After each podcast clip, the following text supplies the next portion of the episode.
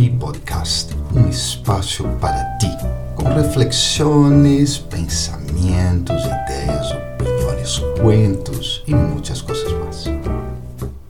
Olá, que tal? Espero que estés muito, super, ultra bem.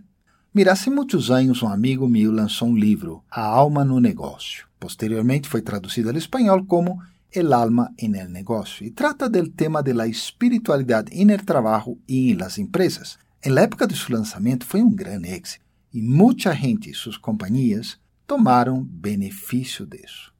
Décadas después, me pregunto cómo anda ese equilibrio entre trabajo y espiritualidad, que era el tema, digamos, del libro.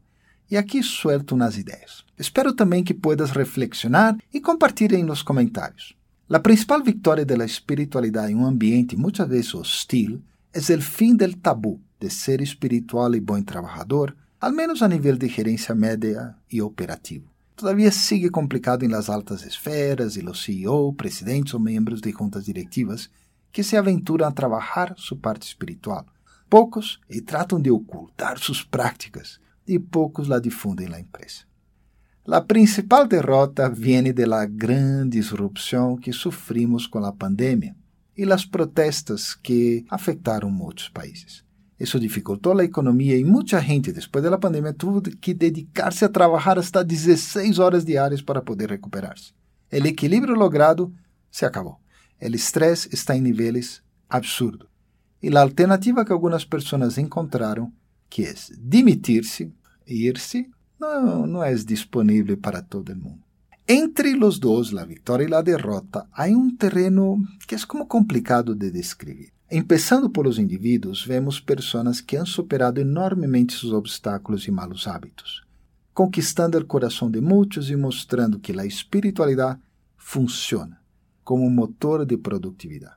Ora, há outros indivíduos que vivem sua espiritualidade de forma natural, por lo general são os que inspiram a outros ou les dan confort quando as situações no trabalho se ponem difíceis. Por último, estão os que acudem à espiritualidade quando sentem a necessidade. Um projeto que não funcionou, ventas malas, um mau ambiente na oficina. Ora, sobre as empresas, a maioria delas que conosco se abraçam práticas espirituais não religiosas, a maior parte das vezes vinculadas ao conceito de bem-estar. Pero sabe que aún estamos muito lejos de chegar a esse ponto de equilíbrio que eu, lo, eu uso a imagem da brújula. É o ponto que há entre este e oeste, ou seja, esse ponto onde minha vida, que é guiada por uma prática espiritual, el este, se manifesta através de minha percepção pragmática, oeste. Bueno, e tu? Como vês o equilíbrio entre os negócios e a espiritualidade? Espero, realmente espero escuchar de ti também tus experiências super actualizadas. Ok, nos encontraremos na próxima semana. Bye bye.